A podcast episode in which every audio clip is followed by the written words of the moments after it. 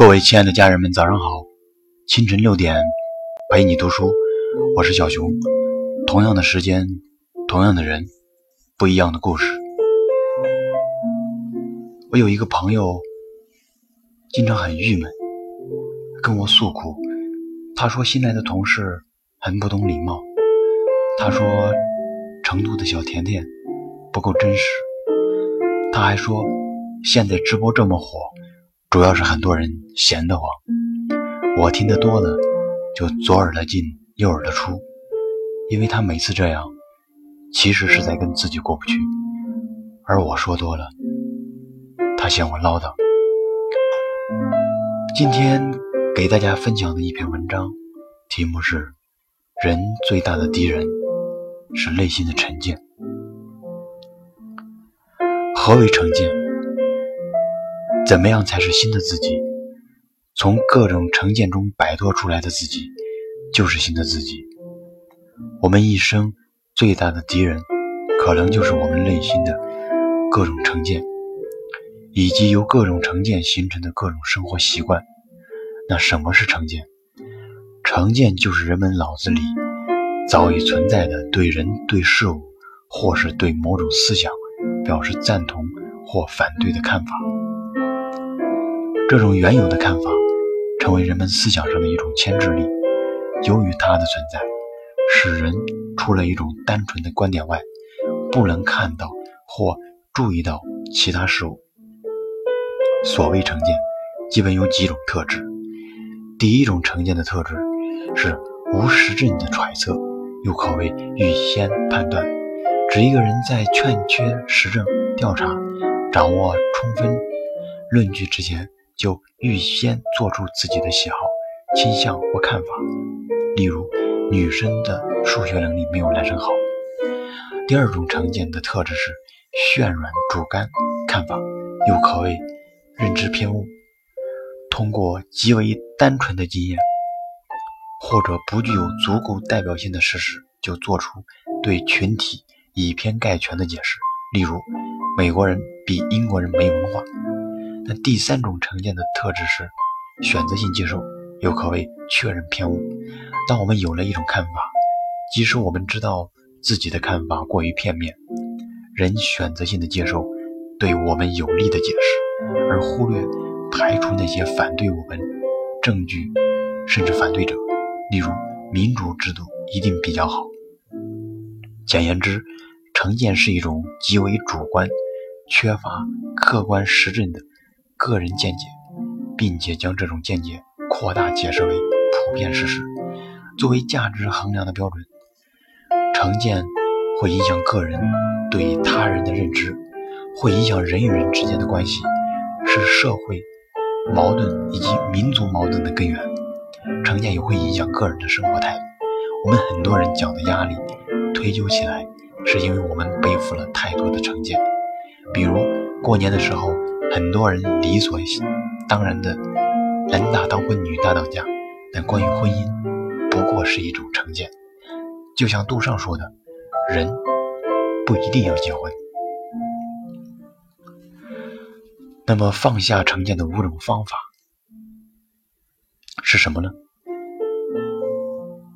第一种方法，使用全称判断的时候要十分谨慎。中国人怎么样？河南人怎么样？男人怎么样？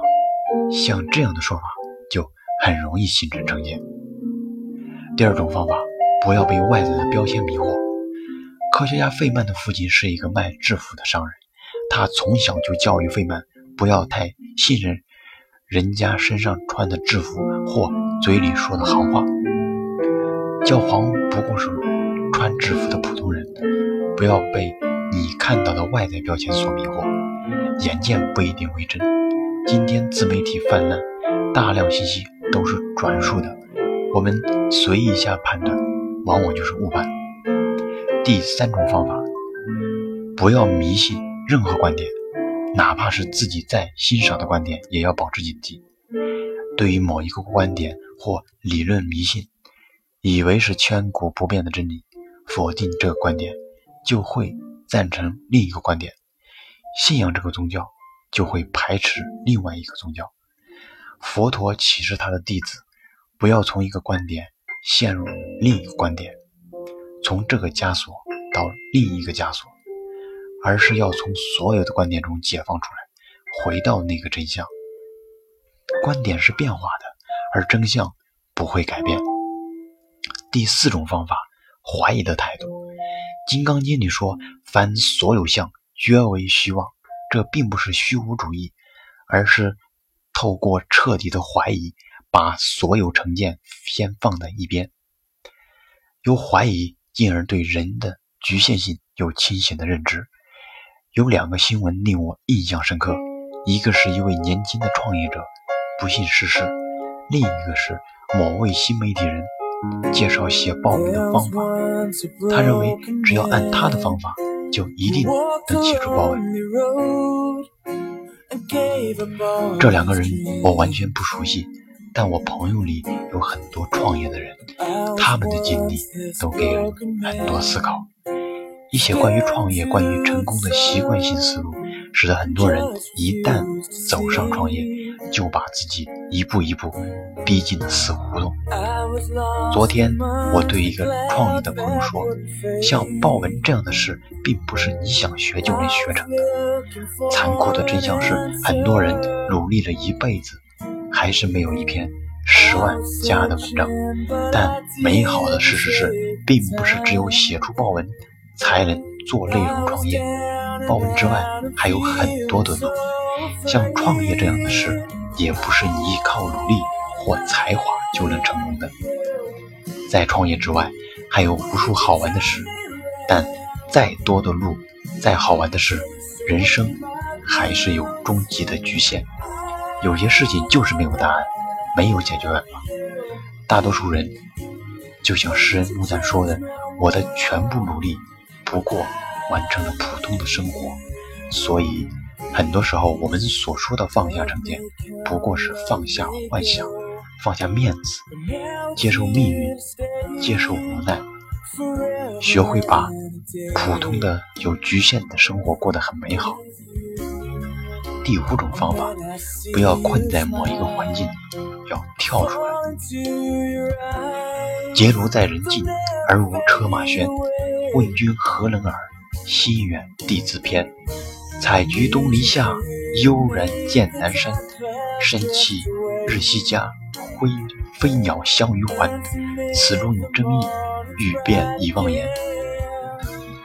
陶渊明这首诗讲了人要活得美好，就要回到生活本来的样子，要回到真相，回到内心，回到自然，回到家庭。回到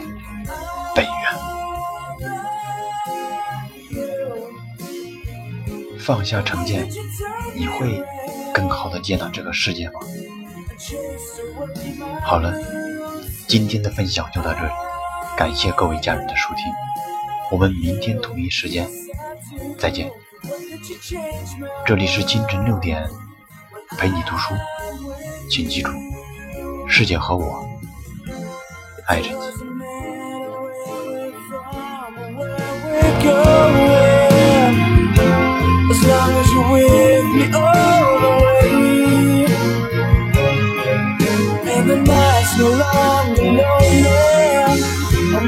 enough.